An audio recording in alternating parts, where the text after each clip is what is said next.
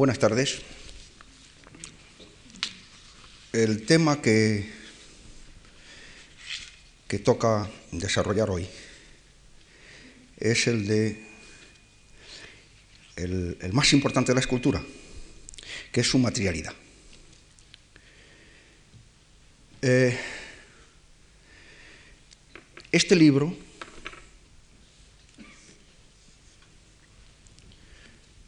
este libro que, que podría titularse, parodiando un título famoso, es todo lo que se sabe sobre la escultura y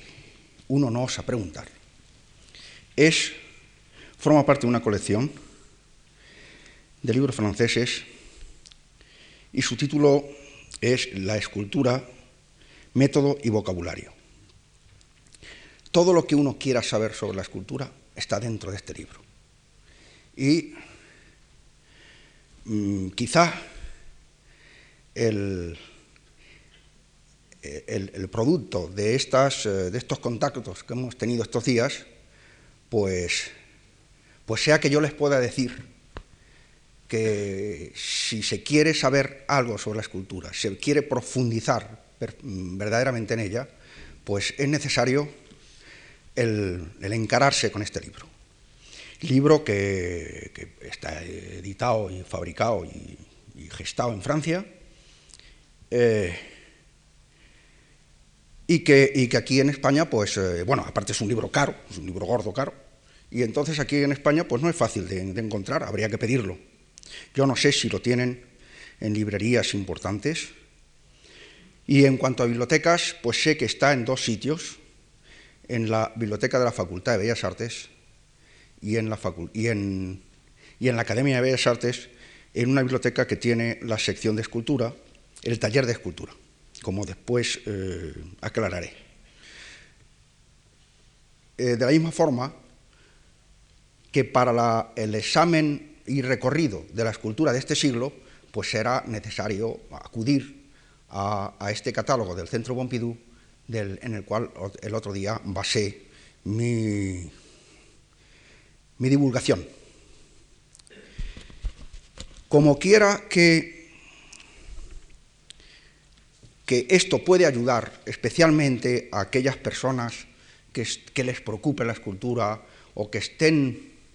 quizá pensando en que pueden hacer algún trabajo sobre ella, que pueden basar sus tesis universitarias sobre ella, y no sé si soy demasiado optimista, eh, he pensado que les podría ser a estas personas de ayuda una pequeña bibliografía, eh, muy, muy, breve y esencial, en la cual pues, se recogen estos dos textos y otros más, porque total son nueve. Y además he procurado eh, mm, introducir en esta lista unos textos que están en castellano para facilitar las posibles fronteras o barreras del sonido. Eh, en la lista me he permitido, y que ningún espíritu eh, burlón piense que es por hacerme ninguna clase de publicidad, un pequeño texto que yo tuve que escribir hace unos años,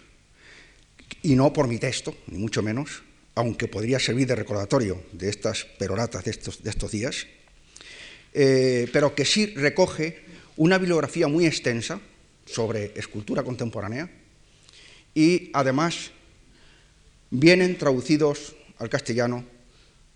eh, la mayoría de los manifiestos sobre la escultura contemporánea que se han editado, que vienen recogidos en el libro del Pompidou, casi todos ellos, menos dos, pero que en España no creo que se encuentren eh, traducidos. En parte se recogen en un libro que dirigió Calvo Serrayer sobre, sobre manifiestos y escritos sobre el arte. Hoy. Ah, bien, esta bibliografía, eh, la Fundación va a tener la amabilidad de, de multicopiarla y el próximo día pues la podrá retirar toda la persona que, le pueda ser de utilidad.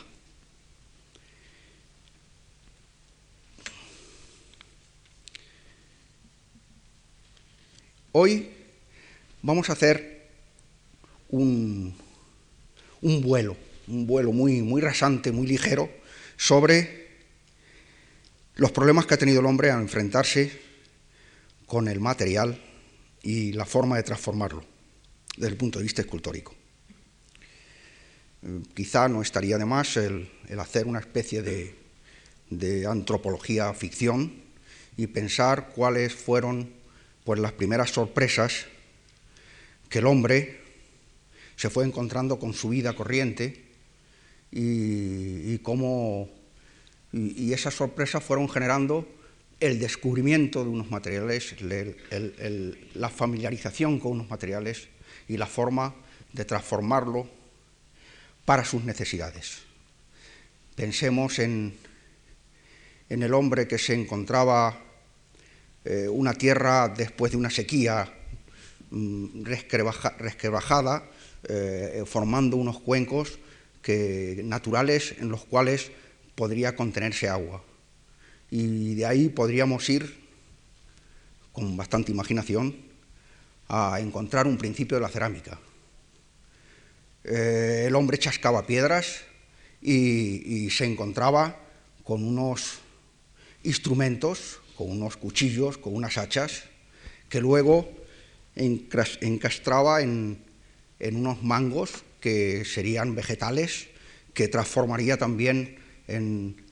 los largos aburrimientos del pastor y que poco a poco se irían transformando no solo en unos útiles que podrían servir para, para sus actividades principales, eh, la caza, la guerra, la agricultura, y que estos instrumentos se iban a ir enriqueciendo por el amor que suscitaba esa necesidad. En las proyecciones que vamos a ver hoy, eh, prevengo que hay una especie de homenaje un tanto lírico al instrumento de trabajo, es decir, al útil de trabajo como prolongación de, los órganos del hombre que, pueden llegar a transformar la materia, es decir, como unas alargaderas de las manos, de los dedos. Y el, homenaje que muchos artistas, y de una forma, naturalmente, como siempre, unas proyecciones que son como muy parciales y muy, y muy incluso íntimas, ¿no? Eh, después pasaremos a observar las dos formas importantes de la transformación de la materia, o bien por, por exclusión, por desbaste, o bien por añadido, y últimamente haré una referencia a esculturas que están cerca de nosotros. Eh, podemos empezar ya la proyección. Si, eh,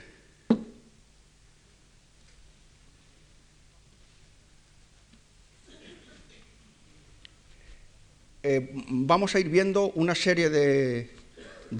mundo, del mundo del trabajo, del mundo manual, en los cuales eh, estos, estos, instrumentos de trabajo sirven para, para, unos determinados oficios, que aquí no vamos a especificar, que tampoco tienen que tener una relación inmediata con la escultura, que es el tema que, tratamos, sino que es, eh, es un tratamiento general para facilitar el trabajo del hombre para, y que eh, se ve una, una, especie de enorme cariño, de un, enorme, enorme cuidado en que el instrumento, eh, el útil, no sea solo eh, lo, funcional, lo justo, sino que se le añaden o se le graban o se le transforma de una forma que, que los convierten en preciosas esculturas. son compases, son, a veces toman unas, unas, eh, una especie de, de, forma, de forma humana, de, son antropomorfos y, siempre tienen esta característica de ser el útil que, que ayuda al hombre y que en agradecimiento él lo trata y lo decora y lo, y lo, y lo marca.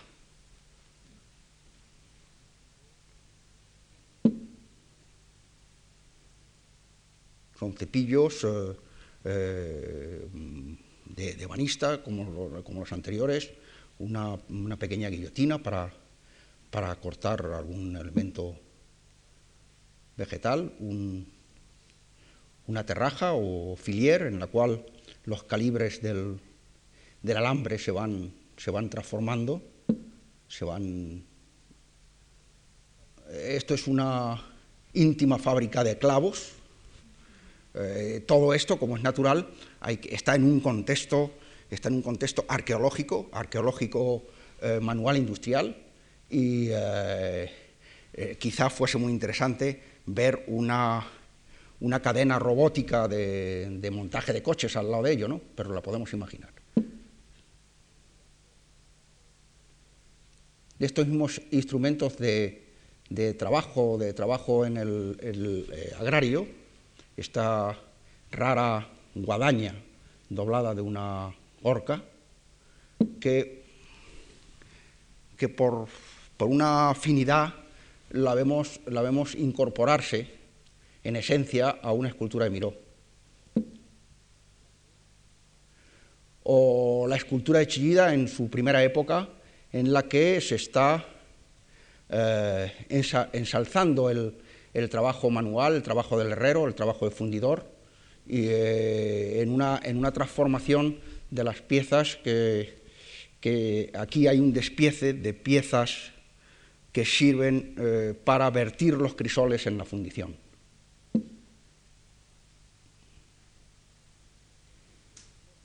En este momento llegamos a, también de una forma, eh, ¿cómo diría yo?, poco ortodoxa, ir viendo, ir haciendo un recorrido en este vuelo al cual me refería anteriormente del, eh, del, oficio de escultor. Eh, el ambiente de la creación, en el que vamos a ver los saltos que se dan de una, de una visión de una visión eh, decimonónica o finisecular, eh, un escultor francés, eh, Léon Gégom, creo que, se llama, en el cual está en la intimidad de su estudio, con aquello que nos referíamos el primer día cuando se hablaba de, Rodin, en el cual se está con el modelo, con la reproducción del modelo, en el cual se ve una fidelidad asombrosa. Y que ah, compendia la visión de la escultura del siglo XIX como culminación de, algo que empezó principalmente 500, 500 años antes de Cristo. Y siempre en esta, en esta pulsión de la perfección para eh, llegar a, uno, a los rompimientos que después hemos examinado en el día anterior. De la misma forma, esta, esta fotografía está alterada, perdón, es otro de los homenajes, de los homenajes al instrumento de trabajo. Esto es una escultura de Julio López Hernández, en el cual, eh, de una forma fragmentada que caracteriza su escultura, es decir, una forma que eh, es eh, necesario como inventar el, argumento completo de, la, de, la, obra, y en el cual pues, hay una un detalle de un, de un grabado, de un grabado de medallas, que forma parte de su oficio de escultor. Eh, eh, seguimos en el, en el, estadio de la creación y son fotografías que nos pueden, que nos pueden acercar a este mundo íntimo. El, escultor eh, en su estudio es mayor y está amorosamente repasando una obra que luego sufrirá las transformaciones que iremos comentando posteriormente. En realidad, la historia del arte, y, por extensión quizá también la historia de la humanidad, es un, un camino que va del sueño a la realización. Eh, eh, el artista, en, el caso que nos ocupa, pues tiene sueños, en el, más, en el sentido más amplio de la palabra, sueños, ideaciones, ilusiones que eh, de una forma abstracta van formando parte de su, de su, de su, de su vida interna. Y eh, todo el problema está en cómo esos sueños los puede llevar a una realidad y que esa realidad vaya a tener una eh, correspondencia con el sueño. En la aproximación estará el, verdadero éxito de la, aventura. Es decir, si, si a, más, a más se aproxime la obra, eh, en ese momento en que se puede considerar acabada, el gran problema para el artista, porque realmente es muy difícil de determinar, el decir eh, quieto, ya está ahí la cosa, pues eh, es lo que ha supuesto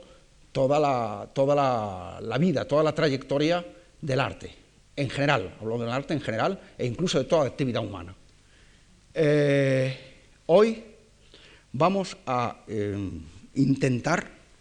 eh, reflejar con la ayuda de, imágenes eh, este proceso que en la, escultura hay que reconocer que es enormemente rico y diverso. Por otro lado,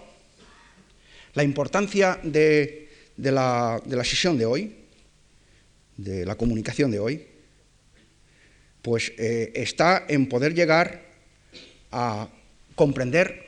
una serie de estadios que se dan en el, transcurso de la, realización de la creación y, eh, naturalmente, mm, no pretender el verlos de una forma exhaustiva, ni siquiera didáctica. Esto nos, eh, nos llevaría muchísimo tiempo. Yo estoy avergonzado de que el último día me pasé, creo que en tres cuartos de hora, una hora, y bueno, pues no quiero hacer sufrir a los pacientes eh, oidores, ni tampoco quiero perjudicar la vida de los empleados de la, de la casa. Por lo tanto, he pensado que la forma más eficaz de completar las visiones que vamos a ver hoy, que son unas visiones eh, fugaces, e incompletas y que únicamente están, está todo cogido como con alfileres, eh, que se pudiesen completar con visitas a talleres, que es una cosa que yo he realizado en las pequeñas actuaciones que he tenido como, no puedo decir como profesor, porque no lo soy, sino como, como entusiasta de este oficio mío, ¿no? Pero han sido grupos muy reducidos, muy pequeños, que lo he podido dominar en un público tan extenso y además del que yo desconozco sus, inquietudes y, sus, y, sus, y su calificación eh, ante la escultura, pues es muy difícil de de que yo determine ahora y no voy a estar pidiendo, porque además desde aquí no veo nada con, este foco, eh, pidiendo que la gente levante brazos, o, pero he pensado que las personas que tengan realmente, eh, eh, iba a decir necesidad, las que tengan una verdadera curiosidad por todos estos procesos, es inútil verlo aquí, aquí lo voy a, únicamente a apuntar, sino que sería mm, por lo menos conveniente el ver dos talleres, eh, hay un taller en la escuela de, en la Academia de Bellas Artes San Fernando, del que yo soy delegado, que es un taller de vaciados, en el cual se puede ver todo el proceso del vaciado en yeso o en materias plásticas y se puede ver, se puede por lo menos mm, tener un contacto con aquello, porque los procesos de escultura son tan, mm, tan, tan lentos, tan, tan prolijos, que eh, sería sería necesario estar asomándose al agujerito este que hay en las obras para ver cómo trabajan los albañiles durante, durante muchísimo tiempo. Por lo tanto, mm, no, no perder la ocasión de poder ver eh, la materia y la transformación de la materia, que aquí lo vamos a ver de una forma eh, muy, muy parcial y quizá poco conveniente. esa sería una visita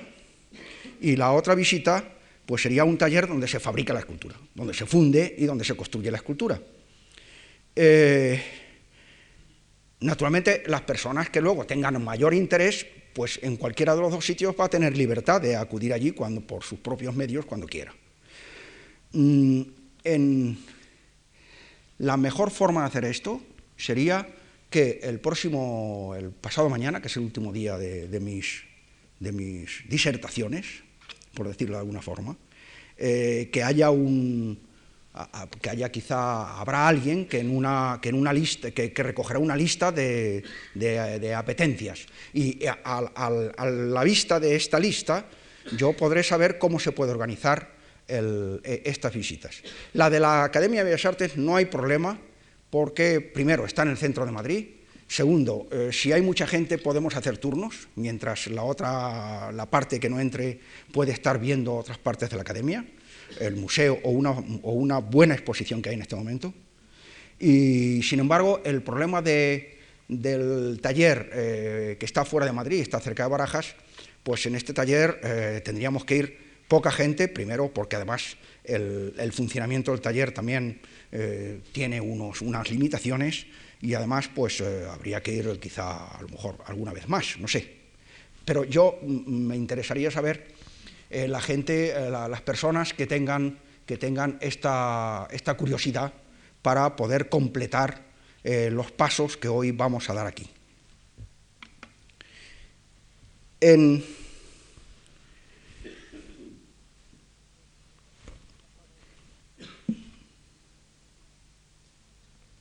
Bueno, hemos pasado de unos talleres eh, estatuarios a un taller escultórico, el escultor Calder, en, su taller en Francia, en el cual pues eh, eh, hemos cambiado de decorado de una forma completa, es decir,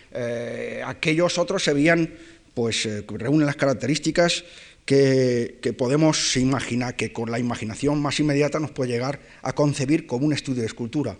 Este otro, pues puede ser un cerrajero, puede ser un, puede ser un, un chatarrista, y el ambiente, el ambiente que a su alrededor entrevemos, pues es, es el, el, de una persona el que está, que está manejando unos elementos para lograr con ellos un equilibrio, para decirlo de una forma rápida. Eh,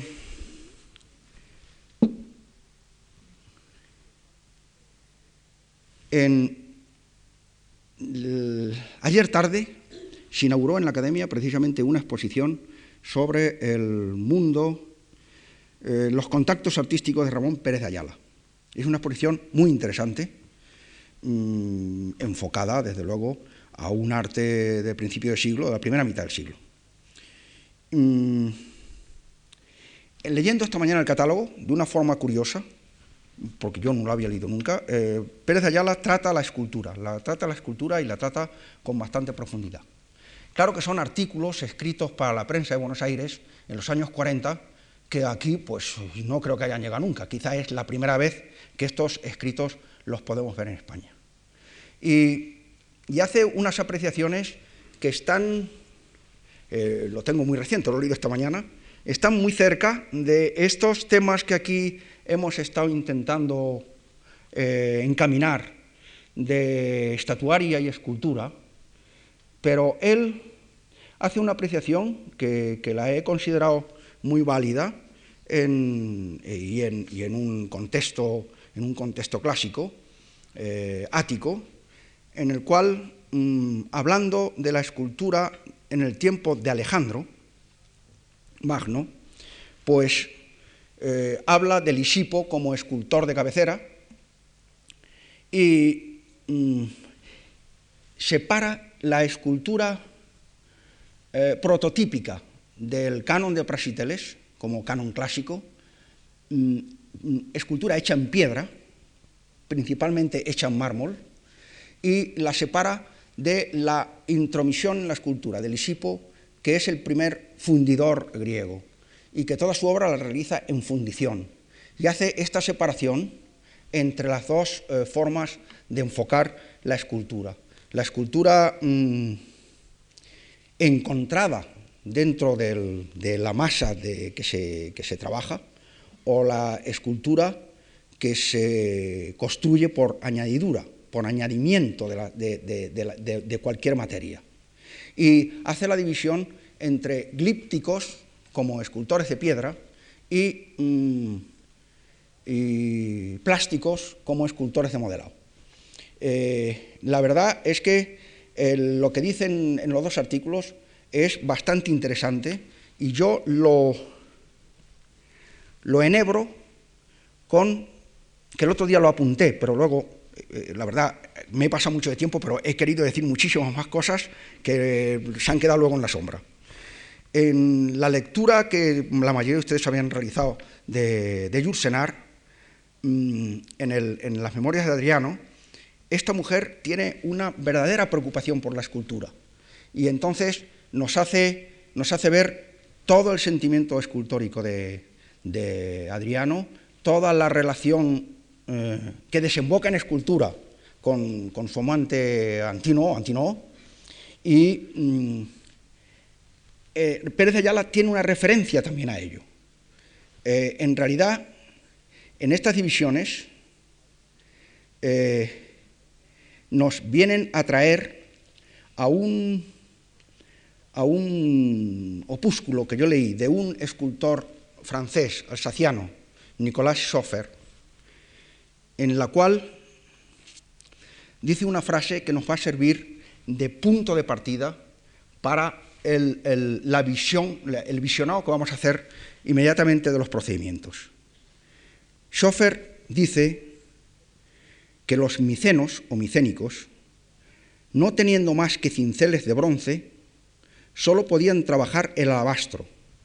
que es una concreción calcárea muy, muy blanda, como un yeso. Dice, y los dorios o dóricos, al disponer de cinceles de hierro, pudieron atacar el mármol, naciendo así la escultura griega. Sin este cincel de hierro, ni fidias ni praxiteles. Eh, yo es una frase que me, que me conmovió mucho, porque realmente marca toda esta, eh, todo este acercamiento que hay entre la forma de trabajar debida al útil con que, con que, con que se disponga. Podemos suponer eh, que, un pastor eh, primitivo, en el aburrimiento del rebaño, pues puede tallar una rama de árbol y que de ella puede salir, lógicamente, un bastón o una garrota pero se puede ir complicando hasta poder llegar a ser una, obra eh, de arte, una verdadera escultura, incluso como algunas de las que hemos pasado de, arte, de, arte, negro en el, primer día. de la misma forma, el hombre tallaba las materias que estaban a su alrededor y las tallaba y hay que hay que mm, asombrarse de que el resultado de la obra está en función del instrumento que se, se realiza. Tanto es así que la forma del instrumento en escultura, tallada o modelada, genera la obra, es decir, la engendra, cosa que veremos cuando lleguemos al final a el, contacto con una escultura que está cerca, cerca físicamente de nosotros. Eh, esta fotografía es una fotografía emblemática del trabajo de la piedra. Es decir, el escultor, eh, según en, el concepto que ya hemos repetido de Miguel Ángel, va a buscar, va a buscar una forma determinada que duerme dentro de la materia. Y esta materia se podrá trabajar, ya hemos dicho, que si el cincel era de bronce, que era el primer, el primer metal que se fundía, pues podía trabajar el, alabastro porque un cincel de bronce sobre esta piedra de mármol eh, se, rompe, se deshace, se, dobla, eh, en fin, es imposible trabajar con ella. Y eh, de la misma forma se puede también el ver todo el proceso estudiando la escultura eh, renacentista, principalmente, principalmente tallada, eh, de Miguel Ángel, eh, en el cual pues, habría que ver todo el proceso de subir a Carrara, de elegir el bloque, todo eso que ya hemos leído muchas veces de cómo él vio el bloque y al ver el bloque de las determinadas dimensiones, la forma del, del David, él la veía ya dentro y únicamente tuvo que ir escarbando hasta encontrarla. Obviamente el trabajo en mármol, el trabajo de talla, pues tiene el peligro de que un golpe mal dado malogra todo un trabajo que ya está en curso y que puede ser de mucho tiempo, porque en, la, escultura, en la escultura de talla la enmienda pues es poco, poco fácil, es decir, no se pueden andar con remiendos ni con pegotes porque son evidentes. Y, entonces hay que ir a, una transformación del, modelo que uno, que uno tiene, tiene preconcebido o, tiene que desecharse la, pieza.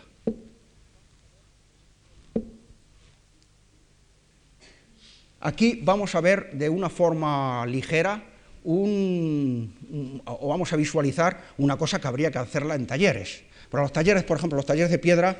la talla está como poco, poco menos que desapareciendo. Los, oficios de la escultura, todos los oficios que lleva detrás la escultura,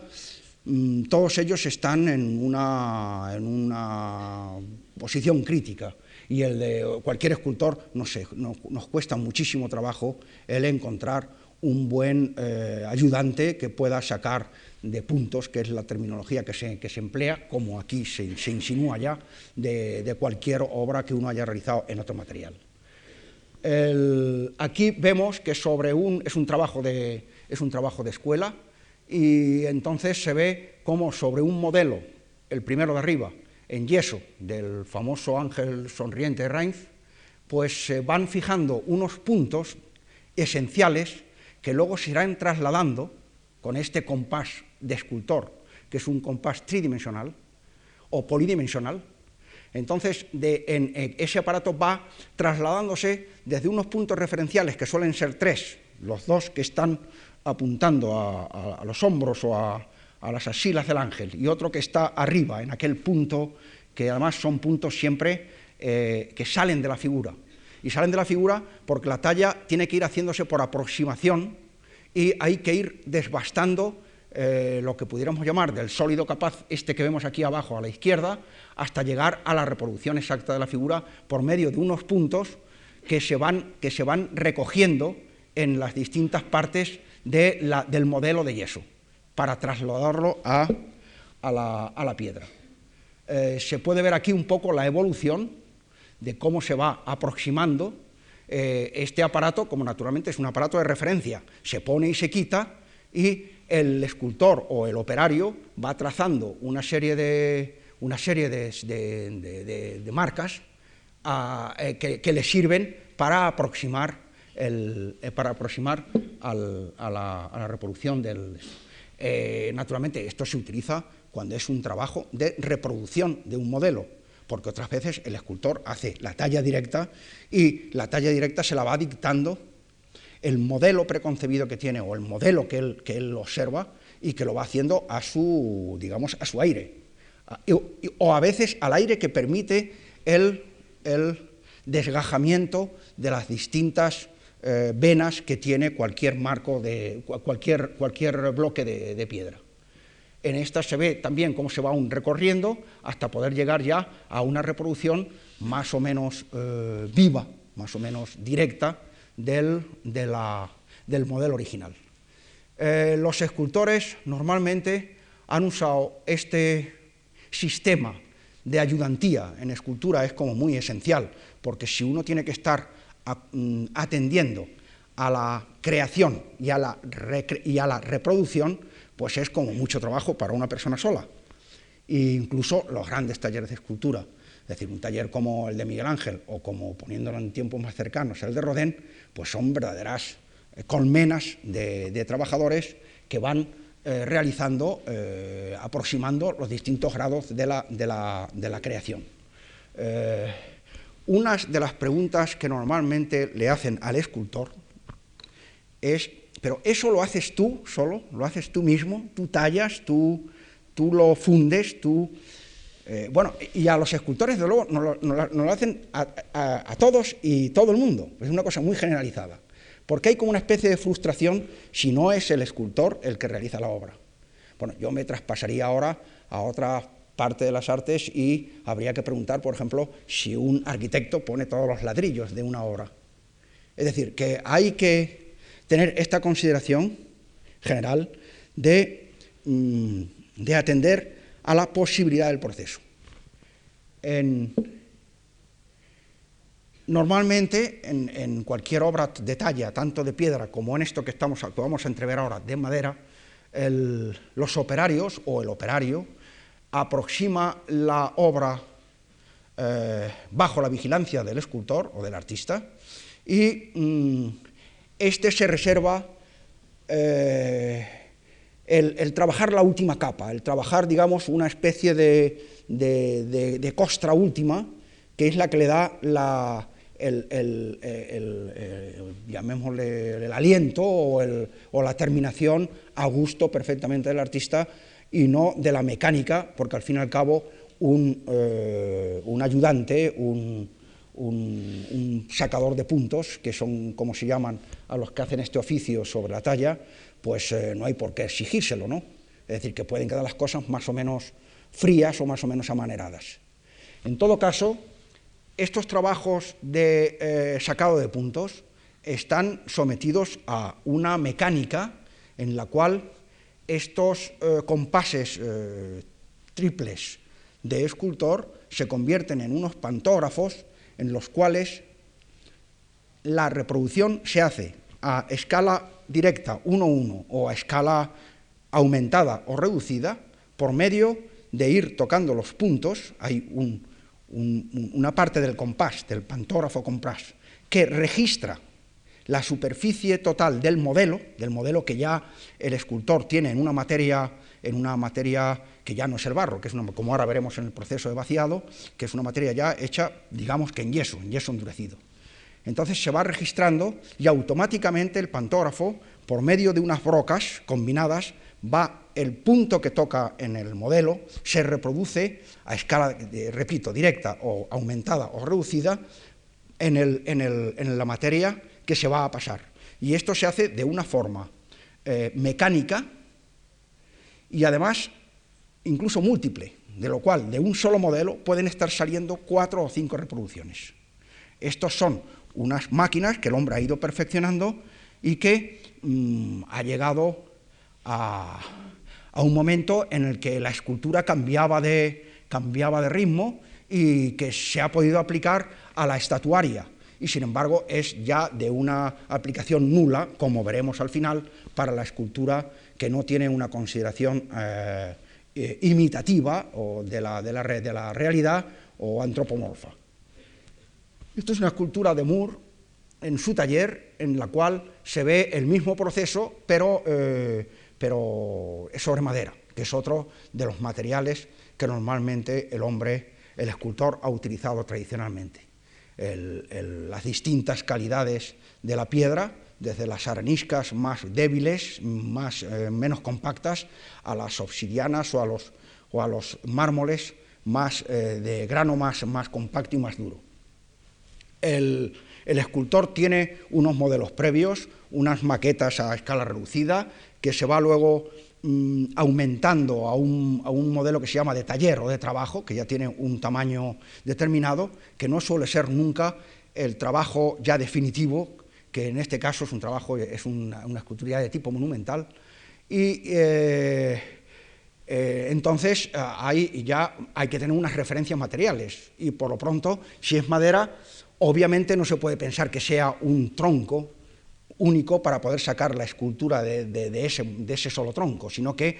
son distintos, eh, distintos tablones más o menos gruesos de madera que se van encolando por procedimientos especiales hasta formar el sólido capaz de la escultura y un bloque compacto que luego se pueda trabajar. Sobre él, el escultor o la ayudantía que tenga va trazando con, un rotulador o con, un, o con, una, con cualquier, eh, con cualquier eh, aparato gráfico, va eh, marcando lo que él, se van, las formas que hay que ir desbastando y se puede ver ahora rápidamente un poco cómo se va transformando el el bloque eh, referido a un modelo que hay. Es un trabajo de desbastado, se va quitando, se va quitando materia hasta que se queda en el hueso que el escultor ha, concebido. Aquí ya está la escultura ya terminada, en la cual van a utilizarse incluso mm, eh, aparatos, herramientas eh, mecánicas, como son como son lijas, como son lijadoras, como son taladros, como son cosas eléctricas que se aplican sobre el bloque, el bloque originario y que hacen el acabado que el escultor eh, desea. Eh, el barnizado en la madera estratada, la madera barnizada o es encerada, y, bueno, aquí está la fotografía blanco y y no podemos ver tampoco la calidad de la... En el momento en que la, en que la mm, superficie de la madera queda, eh, queda mm, pulida, podemos decir, la, esencia de la madera sale, sale a flote. No se adivina, se adivina solo un poco cómo quedan lo que son las vetas de la madera, las manchas que tienen los distintos estratos que forman la madera, y esto le da ya una, pues una especie de, apariencia eh, que normalmente pues es la que el escultor eh, pretende. Después de estos tratamientos eh, que seguimos viendo un poco a vuela pluma, de los trabajos de desbastado, desde la escultura tradicional como talla, la escultura glíptica, de la que habla Pérez de Ayala, pues vamos a, bueno, a, recordar que hay materiales que incluso el material tiene una especial fuerza que va a originar la apariencia. La madera lo tiene y por eso hemos visto muchas veces, eh, pues digamos, esculturas de Cristos en la cual se ve mm, clarísimamente que el cuerpo está hecho de un tronco y que los brazos son ramas. De la misma forma, cuando la escultura está hecha sobre, sobre marfil, pues eh, no es gratuito que todas estas vírgenes góticas medievales tengan esa especie de inclinación que, les da una especial ternura, sino que es que están hechas de un colmillo y no les queda más remedio que tener esa inclinación. Con lo cual hay siempre un diálogo entre la materia y la forma de tratarla y el resultado. Aquí nos encontramos, es un boceto de, escultura modelada en barro de, Carpo, y mm, eh, vemos pues cómo eh, la forma de trabajar la escultura pues es muy distinta a la que proviene de la talla. Aquí sí que ya se puede modificar todo. Se puede añadir, se puede quitar, se puede poner y, el resultado pues es una cosa como mucho más directa, más fresca y que no se le va de las manos materialmente al artista. Eh, en esto insiste eh, eh, cuando, cuando, en estos artículos mm, Pérez de Ayala habla sobre la escultura en tiempo de Alejandro, cómo se produce esa mm, división entre la escultura hierática de la glíptica, de la escultura de talla en mármol, como esta expresión incluso fría y prototípica, pues los modelos eran normalmente atletas, atletas que eran divinizados, atletas que se convertían en dioses, atletas que naturalmente tenían obviamente unos cuerpos de atletas, y que eh, esto daba un resultado de una escultura impersonalificada. Es decir, eh, no era el retrato, no, no, había el dominio, porque además eh, era difícil llegar a ese dominio de lo que era el retrato. Y el retrato empieza con Lisipo en Grecia, y además pasa inmediatamente a toda la escultura romana.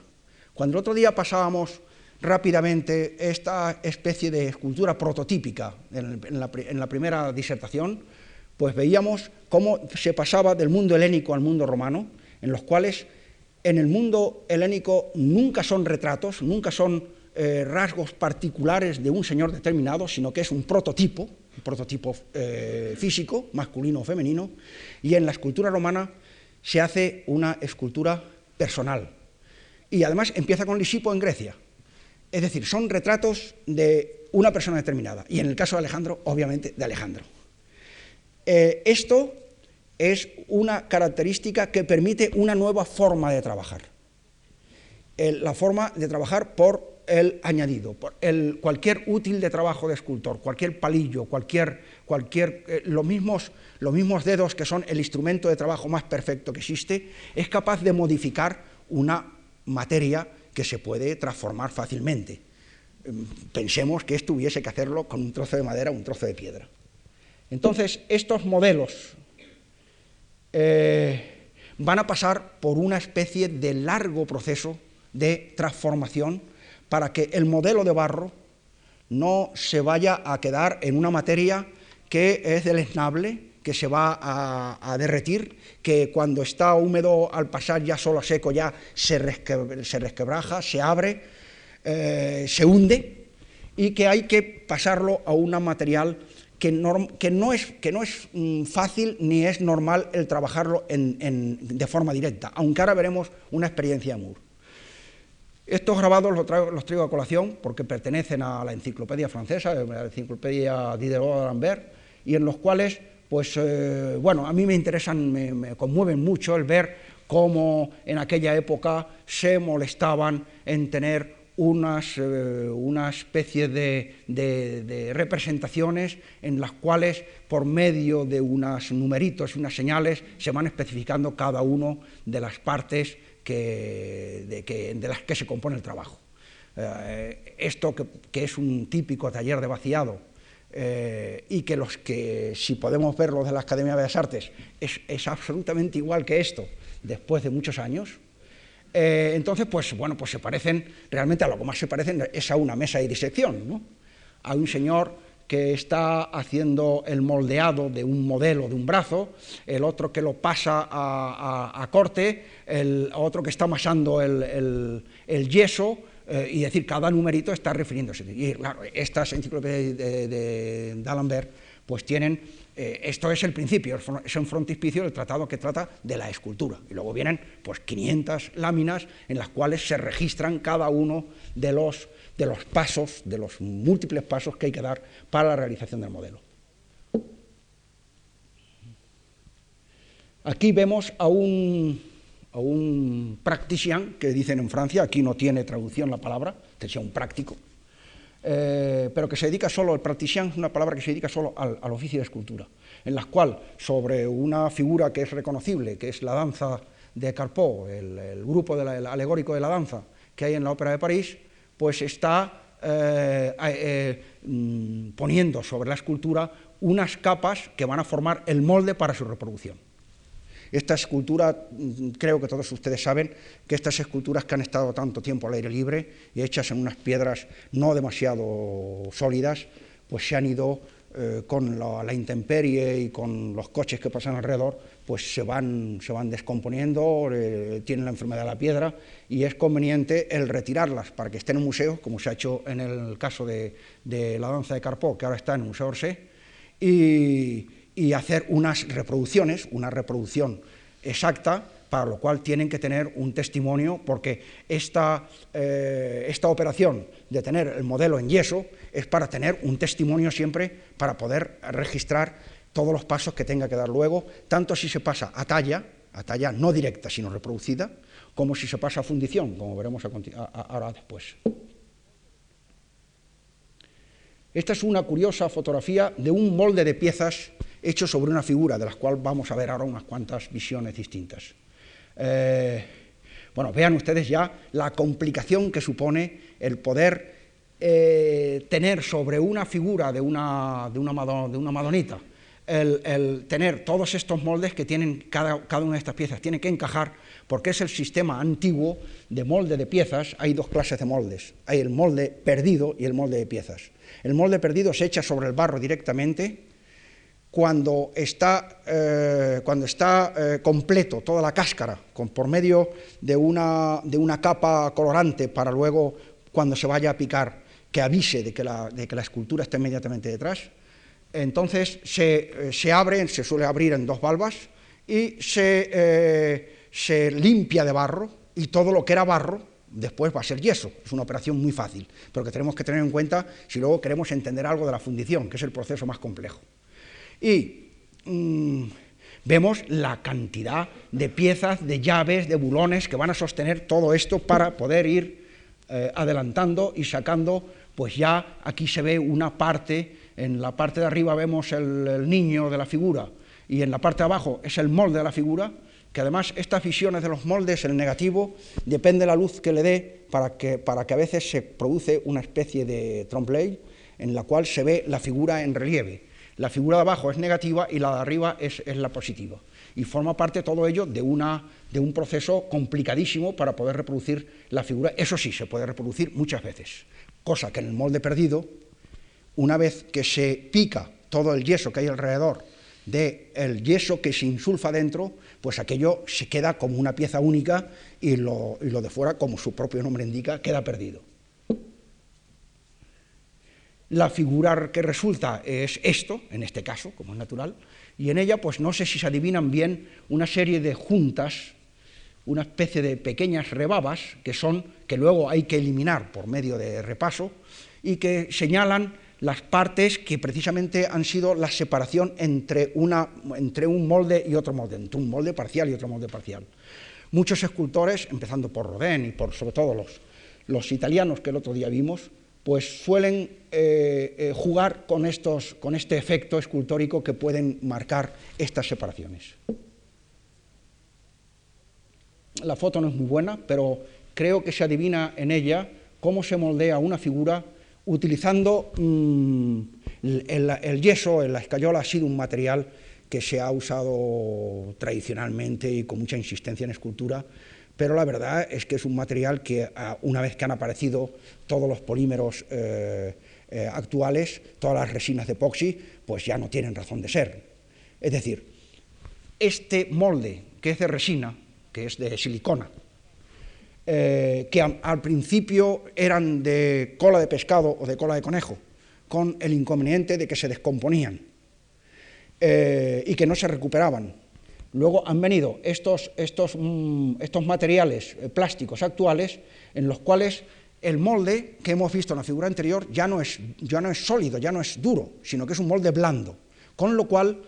el que aquella figura anterior tuviese tantas piezas era porque hay que llegar a unas posiciones de la escultura que al ocupar vacíos, al ocupar huecos, se engancha y no deja abrir. Sin embargo, si se emplea un molde blando, como aquí, como en este caso en un molde de silicona, al, abrir, al, abrir, las dos valvas que forman el cierre de la escultura, la escultura que hay dentro se saca perfectamente y queda registrado lo anterior, porque los enganches son unos enganches que se abren, están, están, están, están sueltos. Y mm, eh, únicamente queda el rellenar ese, ese alveolo que ha quedado, ese hueco que ha quedado, que forma la cáscara externa de la escultura, por medio de otro material, que puede ser escayola o que puede ser también otra resina de epoxi, con lo cual se tiene ya el modelo definitivo que se va a emplear, que también son pasos intermedios, porque ese modelo definitivo o se puede quedar ya en una escultura de yeso o de, o de o de, o de resina,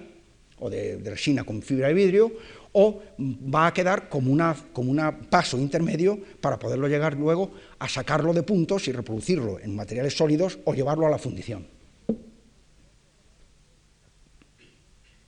En este caso es otro grabado de los de la enciclopedia francesa, en la cual se ven sistemas antiguos en los cuales el sistema de reproducción de la figura que está dentro, del ecuestre que está dentro, está dado por medio de un... Ustedes imagínense que van a hacer una reproducción de una lámina, y esa lámina se cuadricula y, se traspasa a una cuadrícula eh, blanca que hay, que, que hay, lateralmente. En la escultura hay que considerar su, tercera dimensión, que es su característica, y esto es una especie de cuadrícula eh, con tercera dimensión en las cuales se ven cómo las reglas van, están registrando cada uno en una regla que se ve ahí quebrada en la parte baja de la panza del caballo, en las cuales se ven todas las, distintas dimensiones, las dimensiones laterales y las dimensiones, y las dimensiones verticales. Y todo este juego de, coordinada, de coordinadas mm, eh, en tercera dimensión van a estar delimitando un dibujo tridimensional de la figura. Es decir, eh, la escultura que ha tenido un enorme auxilio del dibujo, pues eh, contradice el dibujo, porque es el dibujo, el, dibujo sería la representación falsa, en lo pongo entre comillas, de, de, esa, de ese trompe o ese trampantojo que supone la pintura, la pintura concebida de una forma tradicional, en la cual unos problemas de paisaje, unos problemas de volúmenes, unos problemas de perspectivas, tienen que ser resueltas por unas reglas para que lo que veamos ante nuestros ojos nos recuerde una realidad tridimensional. En este caso,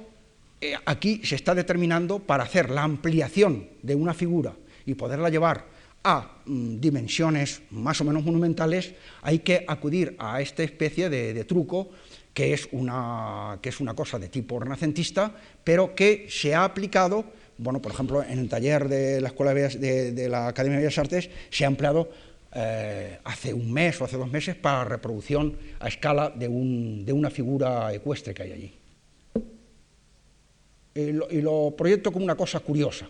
porque estos mismos eh, compases que hemos visto anteriormente, eh, en el compás de la, de la, aquí es donde viene lo que he dicho antes del pantógrafo. Estos son unos aparatos que aquella pequeña figura que hay arriba, que es un miró además, se está pasando a otra escala y se está pasando por medio de un pantógrafo que va trabajando un bloque previo que se ha hecho de yeso y que luego será la figura. Que se llevará a fundir. Aquí hay otro proceso sobre una obra de Moore en el cual vemos cómo el escultor, en vez de modelar con una masa eh, plástica, como puede ser la arcilla o la cera eh, o la pastelina, entonces aquí se parte de una eh, mm, modelado en materia plástica que lleva acarreado un esqueleto porque, hay que hacer una estructura que lo sostenga interiormente. Y el otro día veíamos, cuando eh, eh, pasábamos eh, revisión a Picasso, veíamos como había muchas esculturas en las cuales Picasso decía, bueno, la estructura está que se deje, si ya así, porque así ya es escultura. En este caso, el escultor, la obra que él tiene ya en la cabeza, o que la tiene pasada a un dibujo, o que la tiene pasada a una pequeña maqueta o boceto, la va a desarrollar en un tamaño mayor, en las cuales marca una estructura formada por unos, eh, por unos, eh, por unos eh, una especie de, de cuñas o,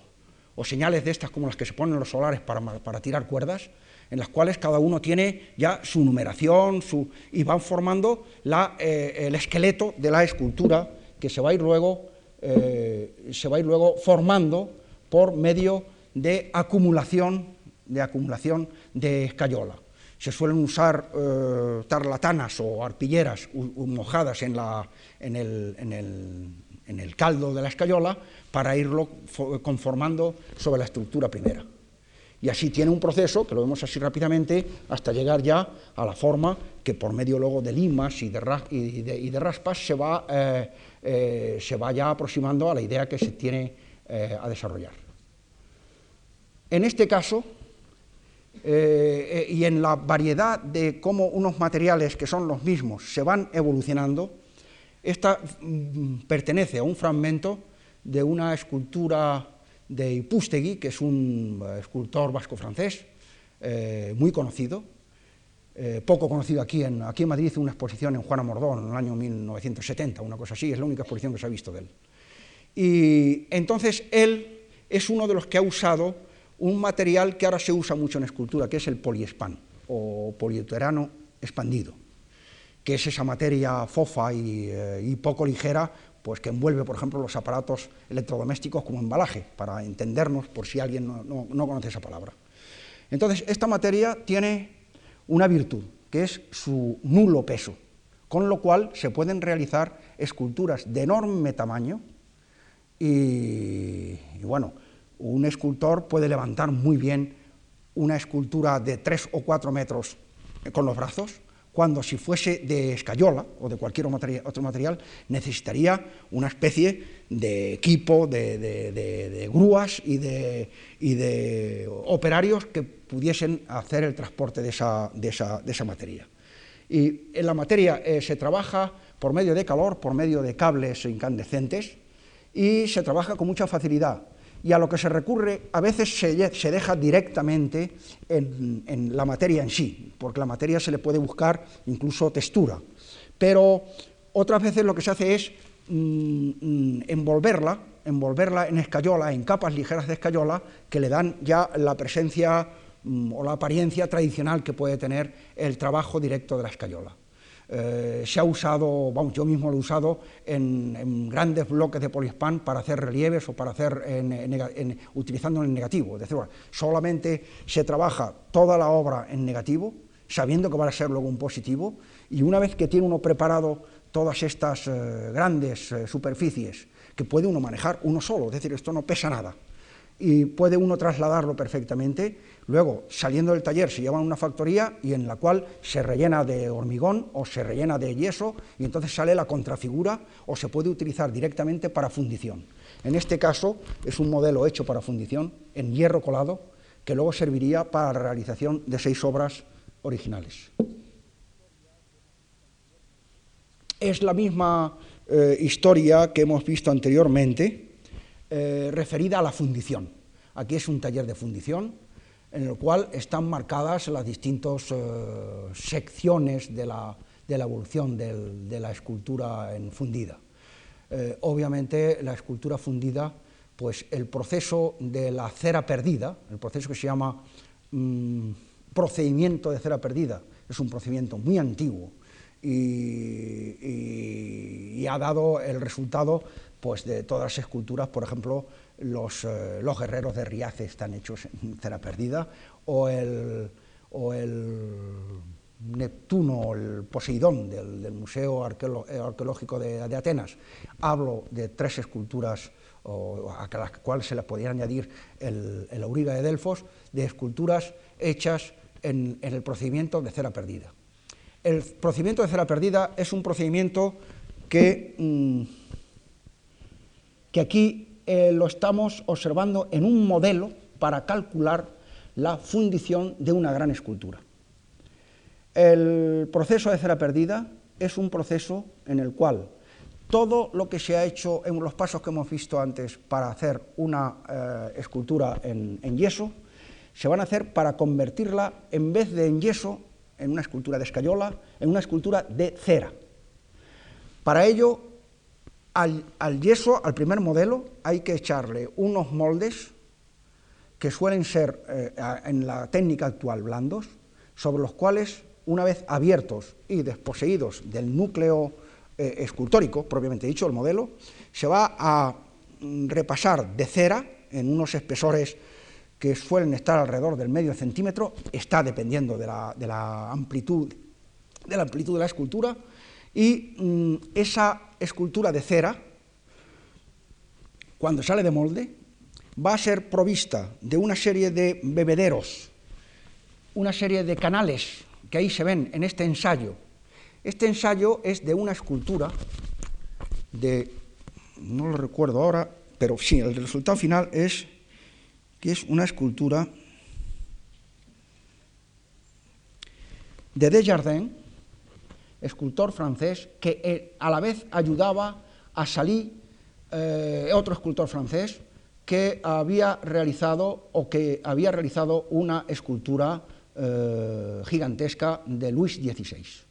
Este modelo sirvió para una escultura ecuestre que, se, existe en Copenhague y que, y que es del escultor Salí, François Salí, eh, escultor académico, llegó a ser el director de la Academia de, Copenhague al hacer este encargo del, rey, creo que era mm, Federico V, y estos eran los ensayos previos que eh, se conservan, y se conservan en Copenhague eh, a la vez que se ve todo el proceso de trabajo de esta gran escultura. Eh, si visitamos el taller de, escultura de vaciados de la Academia, hemos descubierto el original, la maqueta original de esta escultura, hecha mil pedazos, la estamos reconstruyendo, y esa escultura que está clasificada en todos los inventarios de escultura mm, eh, del tiempo, del, siglo XVIII, en Europa, y la Academia de las Artes no la tiene ni inventariada, eh, no existe. Es decir, la hemos descubierto por auténtica casualidad y estamos reparándola ahora. Entonces, este procedimiento es una vez que la figura de cera, aquí es ya bronce, pero el ejemplo era de cera, envuelta de todos sus, eh, ejes eh, que sirven para que entre el metal y para que salga los gases que se producen al entrar este metal incandescente, y era estudiada con efectos de poder hacer reproducciones como las que vamos a ver a continuación. Por ejemplo, este es el moldeado de la escultura de, del de cuál Luis era este. Lo tenía por aquí apuntado, pero me parece que se me ha ido. No tiene importancia. Pero... A ver si lo encuentro en la chuleta. Sí. Este modelo es de Luis XV y es de Bouchardon. Y entonces vamos a ver ahora en estas láminas, que para mí son siempre entrañables, eh, esto se pueden ver eh, libros eh, técnicos de escultura en los cuales se ven los crisoles, se ve el fuego, se ven los hornos, se ve el repasado, todo eso es un complejo larguísimo y obviamente en estas sesiones que nos estamos dando pues nos pasaríamos de tiempo, había que dedicar cada uno de los días de, de, no me atrevo a llamar conferencia, ni mucho menos, sino de divulgación, pues habría que dedicarlo solo a cómo se confecciona este molde. Este es el molde de la escultura de Luis XV hecha a tamaño natural y ahora lo veremos, fin, se puede ver en la escala, era enorme, ya la veremos escalas humanas que se ven. Estos son los moldes, de, el molde de escayola, que se va haciendo en, bloques, sobre el modelado interior que es de barro, el que, hay en, eh, el que hay interior, y que se hizo la proeza de fundirla de una sola colada. Es decir, se hizo de una sola vez. Normalmente estas esculturas, pues se funde la cabeza por un sitio, el cuerpo por otro, las patas por otro y el señor que va encima por otro, y el señor que va encima en partes. Entonces esta fundición, lo he tomado del libro, precisamente de este libro de, cabecera, estaba dirigida por un señor que era, se llamaba Gort, pero era el comisario general de artillería en el arsenal de París. Y la fundición, en los cuales aquí están eh, preparados ya todo lo que va a ser la estructura de, la fundición, de cómo van a entrar los metales para llegar eh, a, los sitios determinados, sin que, dejen, sin que dejen lagunas, sin que dejen poros, y además sabiendo que siempre esto tiene luego dentro un núcleo y una estructura que, mm, que, va, a ser, que va a ser hueco luego. Cualquier escultura de estas de bronce eh, es una cáscara, no es una escultura como las de mármol, que son obviamente macizas.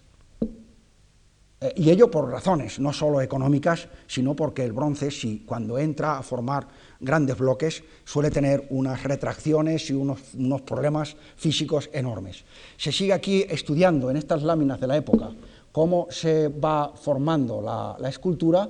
y aquí vemos cómo ya se deposita en un horno que se fabrica alrededor de la escultura y que en ella podemos ver la, escala humana. Esta escultura de Bouchardon de Luis XV pues desapareció.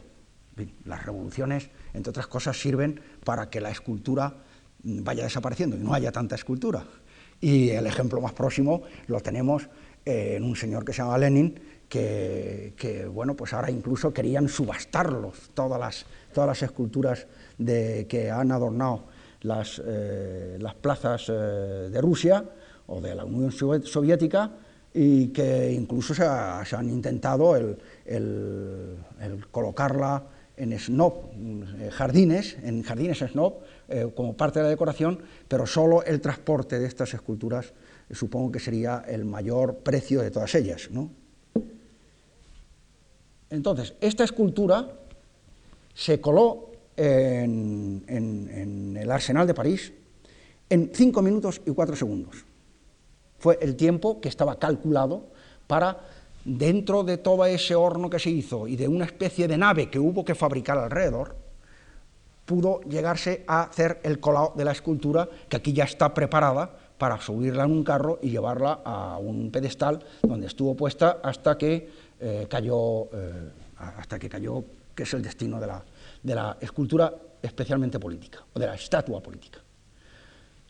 Lo traigo esto como ejemplo porque además de todo este proceso, que repito, es muy prolijo y es cosa de, no de verlo, sino casi de olerlo en la, en la fundición, pues aquí no se puede exponer de otra forma, lo hago de una forma casi ideal, es que la escultura, cuando sale de fundición, sale adherida de todos los materiales eh, refractarios que la envuelven por dentro y por fuera, y que una vez aligerada de toda esa especie de capa que ha sido el molde externo e interno de la escultura, de la figura, va a someterse a una serie de trabajos, tienen que cortarse todos esos bebederos, se, tienen que, se tiene que eh, repasar todas las juntas, si ha, habido si ha habido fallos o deformaciones, hay que rellenarlo por medio de, por medio de, no sé, de remiendos, y mm, luego viene otra, eh, otra labor última, si es que no se ha acudido a su, a su cincelado, es decir, a que se repase eh, la escultura con cinceles, eh, como si se tratase de una obra de talla. Eh, en el caso de, que aquí nos ocupa ahora de la, de la, fotografía que vemos de Giacometti, pues vemos que la escultura va a ser tratada de una forma artificial por medio de pátinas, que es otro de los temas. En este libro tanto los materiales de talla como los materiales de fundición, las aleaciones que forman principalmente el bronce, que es el principal material de la fundición, ocupan páginas enteras con cuadros de, lo más, de lo más profusos y que son cosas ya tan técnicas que, son nada más que para consultar en el caso de que se quiera ampliar. Pero hay, sí hay un proceso que además es el proceso pictórico de la escultura, que bien podría haber sido un policromado sobre tallas de madera o sobre tallas de piedra o sobre, o sobre el bronce, que a veces también se policroma, y entonces es pues encontrar la belleza del material por medio de unos tratamientos que son químicos y que están, en cierto modo, están supliendo o adelantando o acelerando los procesos externos de la intemperie. Es decir, la escultura va a tener un, un sometimiento, la escultura que está destinada siempre a ser un, un, ser público, una, obra de arte al servicio del público, que el público se va a encontrar con ella constantemente, que va a convivir con ella y que también eso es una de las diferencias de la pintura, de la pintura mm, eh, que está más refugiada en los museos, eh, por su propia naturaleza física. Entonces, ahí o, bien, o bien se le ataca por medio de una mm, aceleración de esos procesos físicos y se ataca por medio de sulfuros, por medio de, ácidos, por medio que se dan sobre la pieza que ha salido con un color metálico del, horno y, del repaso, y que eh, a veces pues, se da a, tonos más oscuros o más claros y que luego se le dan ceras, depende de a dónde vaya a ser destinada. Esta obviamente es una escultura interior y tiene un apresto distinto a una obra que vaya a estar en la intemperie, en la cual se puede dejar en un color sabiendo lo que la naturaleza va a hacer después. Como podemos ver en esta escultura que ya pasamos el otro día, quizá en toma distinta, del gran Moore que hay en el eh, Lincoln Center de, Nueva York. Es curioso lo de la escultura eh, a la intemperie,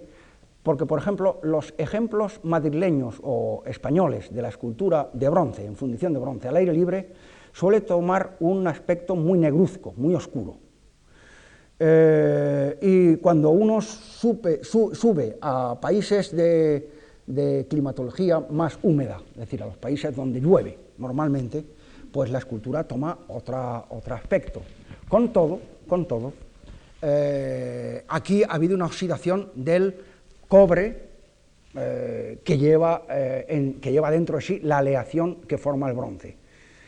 en esta aleación forma parte del cobre en proporciones muy variadas que se han estudiado físicamente y químicamente a lo largo de la historia y que eh, son una aleación de cobre, níquel, estaño y, con otras, y con otras aleaciones que pueden hacer que la materia tenga un aspecto o adquiera posteriormente un, aspecto otro. En Madrid es curioso observar que las esculturas eh, públicas, normalmente ecuestres, que hay, que han venido de fuera de España, son más verdes que las que se han fundido dentro de España. Bueno, habría que ver, primero, en España, como Madrid llueve poco, pues, eh, pues las esculturas eh, no, no, oxidan como oxidan por ahí. Pero con todo, la escultura de Taca que está en la Plaza Mayor, la escultura de Taca que está en la Plaza Oriente, o, o la escultura de Velázquez que hay en la Casa de Velázquez que nadie ve y que es una magnífica escultura ecuestre, no tiene nada que ver con el caballo espartero, ni con, eh, ni con la escultura de Benjure que hay en el de, de, Martínez Campos que hay en el Retiro, o con cualquier otra que nos queramos imaginar. Bueno, mm, para mí es que el fundidor español eh, usa menos cobre, que es más caro, y por lo tanto da una, la, oxidación de la escultura pues varía mucho, es, mucho más, eh, mucho más negruzca, con, eh, con un aspecto que además, como las esculturas luego el ayuntamiento no las cuida, ni las, ni las lava, ni las patina, ni las encera, pues eh, están en un estado poco, poco agradable. Eh, si, nuestra observación, o nuestra curiosidad nos hace parar en las esculturas públicas de París para arriba, de París, de Copenhague, de los países nórdicos, de Alemania, de Praga, veremos que sus oxidaciones son unas oxidaciones que son muy, son muy agradables. Y aquí eh, ya digo que se, se llega a, a, tener en cuenta en muy pocas, en contadas esculturas, que además han venido de fuera. Bueno, hay otras formas también de realizar las esculturas metálicas, como esto es un ejemplo, en, en repujado. El repujado se usa para láminas muy finas, en cuando precisamente se trate de materiales, como en este caso que es oro, eh, que se usa para relicarios, para tesoros, para, para piezas especiales en las cuales pues la fundición nos obligaría a unos gruesos que siempre suelen estar sobre los 5 o 6 milímetros, que la chapa de, oro o la chapa de cobre o la chapa de mismo bronce, cuando es trabajada por medio de repujado, es decir, imitando el, operario un modelo que tenga al lado y sobre una chapa que repuja por delante y por detrás, basándola en una especie de tortas o pastas hechas de, hechas de, un material eh, en las cuales eh, pueden ir registrando y sosteniendo la chapa que se está trabajando. De esta forma, mm, no solo se han hecho eh, esculturas, digamos, de bolsillo como esta, sino que vamos a ver unas curiosas fotografías en las cuales aquí vemos la mano de la Estatua de la Libertad. En el momento, ustedes saben que la Estatua de la Libertad fue un regalo de Francia a América, del norte en el centenario de, la, Carta de los Derechos del Hombre. Y entonces eh, el escultor Bartoldi ideó una gran escultura que lo conocen ustedes, la hayan visto directamente, si no, la han tenido que ver en, otros, medios, y en los cuales aquí se ve cómo está el proceso, muy parcial, de una mano y de, parte del manto que la recubre, y el libro que, sostiene la mano, hecho en la estructura que va a mantener la, arcilla, el barro, que va a, modelar la, escultura. Entonces, una vez que está hecho, en la parte de atrás ya se ve el, modelo ya hecho en, yeso y como ustedes ven ahí, por la escala humana, esta escultura pues eh, tenía unos grandes inconvenientes técnicos, tantos que la estructura es de Eiffel y eh, es un verdadero alarde eh, ingenieril. Eh, estructural. Entonces, esta escultura obviamente no se podía fundir, o el haberla fundido, pues subía, el regalo iba a ser muy caro para los franceses que precisamente no se, no se destacan por su generosidad. Y mm, eh, hubo que ahorrar, y el ahorro fue el hacer una escultura en chapa de bronce, en la cual, de forma fragmentaria, en un momento en que no existía aún la soldadura eléctrica ni autógena, habría que ir eh, por medio de los bulones, embulonando cada una de las piezas para, para completar la figura completa. Aquí la vemos de una forma fragmentaria en la que la cabeza aún no ha sido colocada, ni, ni, ni la antorcha que sostiene la mano derecha. Eh, esto es una, son, son grabados del tipo, del tipo doré, y eh, naturalmente esta escultura se hizo en París, se montó en París, se expuso en París cuando la exposición internacional y luego se, deshizo otra vez, se desarmó y se llevó a, se llevó a Nueva York. También existen de ella dos eh, copias reducidas, no reducidas, eran los modelos que servían para hacer la ampliación. Uno de ellos está en uno de los puentes del Sena, en París, y el otro está en, eh, Nueva York, dentro de la ciudad, cerca de donde está el Lincoln Center, y que son esculturas pues, de tres o cuatro metros. Eh, pero es un trabajo muy curioso. Si aquí tienen mucha curiosidad, los caballos que forman y la figura que forman la cuadriga que hay encima del arco de triunfo de la ciudad universitaria, de la carretera de La Coruña, están hechas por este procedimiento. Eh, sé que es así, porque yo lo vi hacer, es de chapa de cobre y por eso esas esculturas son absolutamente verdes.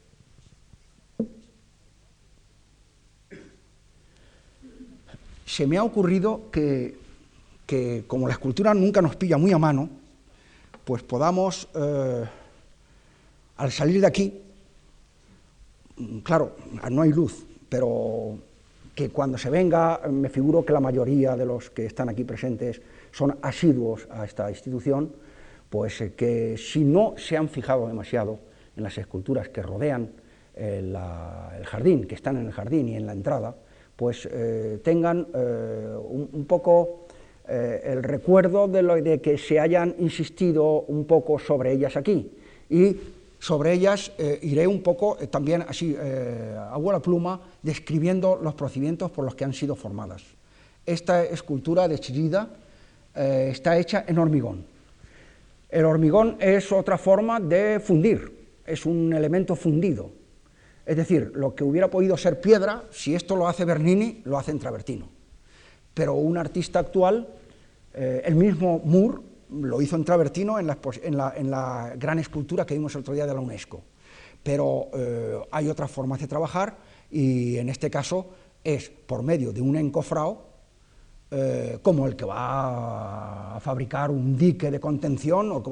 el que va a fabricar una estructura de un edificio y mm, el escultor, aparte del modelo, va dirigiendo pues, la dirección de los elementos de madera que van formando el, encofrado propiamente dicho, es decir, la cáscara externa de la escultura, la escultura, el negativo, la cáscara hacia el negativo de la escultura, y que luego, por medio de unas armaduras metálicas, por medio de unas mallas, por medio de unos ejes metálicos de esqueleto que tienen que llevar todas las esculturas, se fragua. Esta se hizo aquí cerca de Madrid, la fundición de hormigón Está dirigida por José Antonio Fernández Ordóñez, el ingeniero, que es el que ha realizado todas las obras de Chillida, como en el próximo día veremos en alguna de las, eh, cuando hagamos un, repaso de la obra de Chillida. Esta obra estaba dedicada, estaba mm, pensada para hacerla en el hueco grande de, mármol que hay en la escalera, en la escalera de acceso eh, para, entrar en la sala. Y era una escultura suspendida, pero, mm, bueno, eh, una de las características de Chillida es que no se paran barras y hay que romperlo todo para que su escultura entre. Y lo digo con todo cariño. Pero la obra, el hueco ya estaba hecho, estaba recubierto de mármol de carrera, de carrera y era una especie de, obra destructiva total y en este caso se le pudo convencer de que la escultura fuese eh, fuera. Se ensayó incluso una forma, yo soy testigo de ello, de, de este material que he dicho antes, de poliespan, en el cual se repetían las, repetían las formas y se ensayaban sobre el hueco y van, como es natural, en otra posición.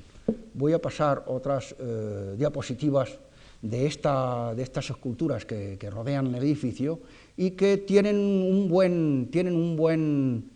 un buen aire alrededor. Eh, la colocación de la escultura pública es un problema enorme porque está siempre en competencia con todo lo que la rodea. Una escultura eh, que tiene que estar en competencia con camiones, con coches, con,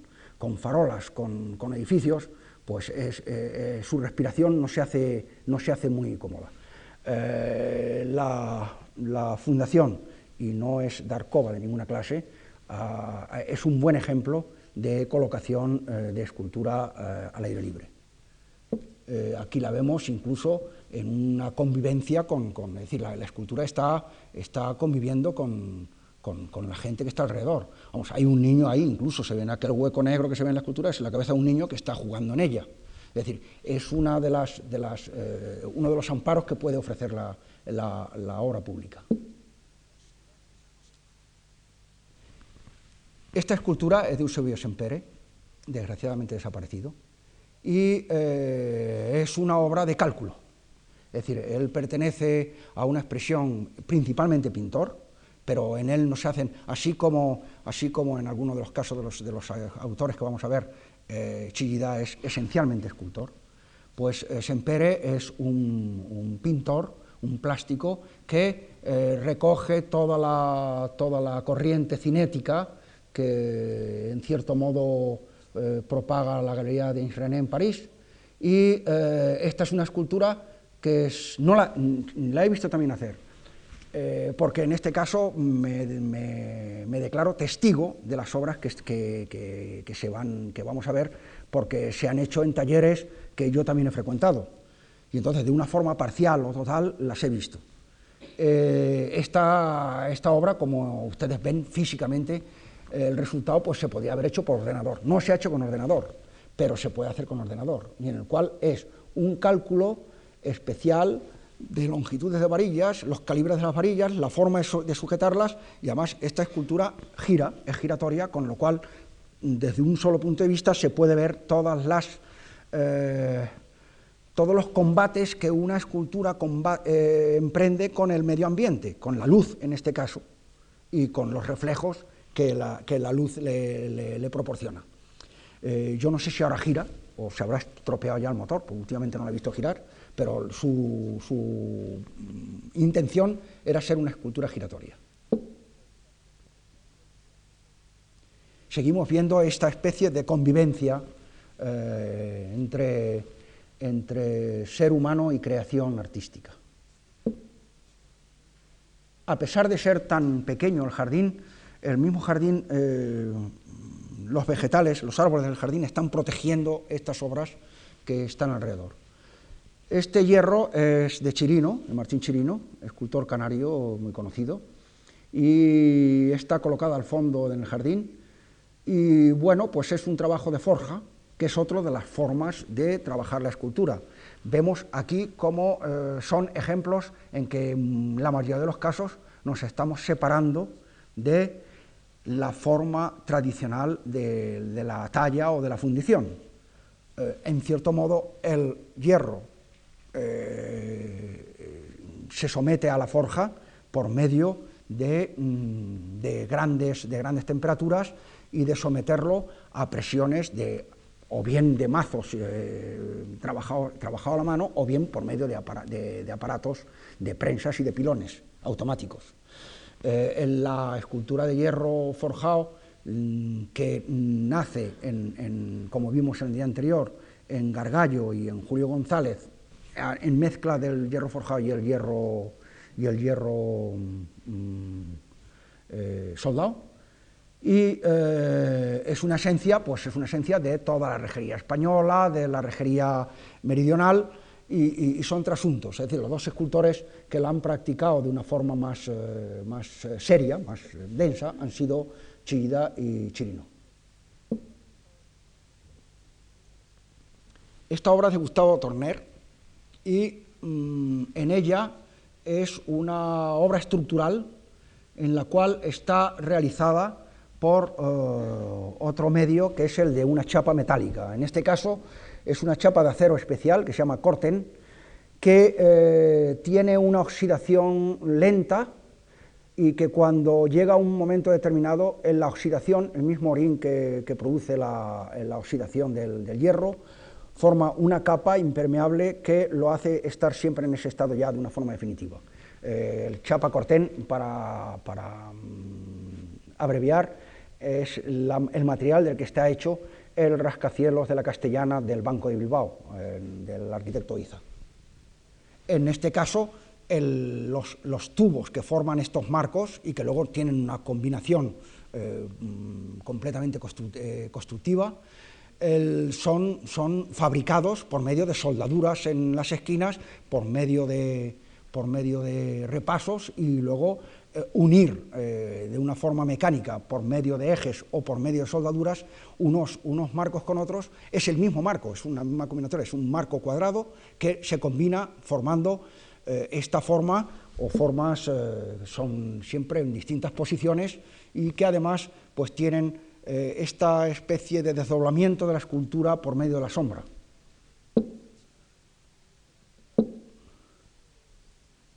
Aquí tenemos un caso de, tradición, de, fundición tradicional, pero empleando, eh, empleando, modelos, los modelos son de, de poliespan, de esta materia plástica, de berrocal, fundida en Italia.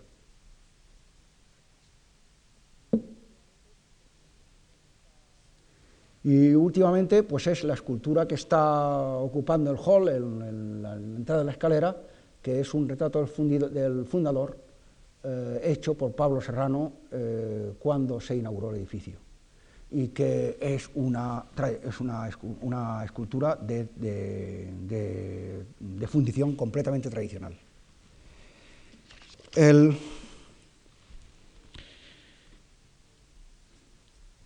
el, lo que habíamos dicho antes de los, de los instrumentos, este, este famoso cincel de, bronce que se pasa a cincel de hierro, eh, quiero terminar con estas palabras para ver eh, los límites o, los ilímites de, este, de este proceso. Y si, el hombre, sirviéndose de tan elementales utensilios, va produciendo a lo largo del tiempo unas maravillosas obras que, a pesar de su variedad, tienen una gran unidad formal. Este mismo hombre escultor llega al siglo XX y una avanzada tecnología pone a su alcance de golpe unos medios, unos sistemas, unos ingenios de tal complicidad y eficacia que se le caen de las manos 25 siglos de oficio.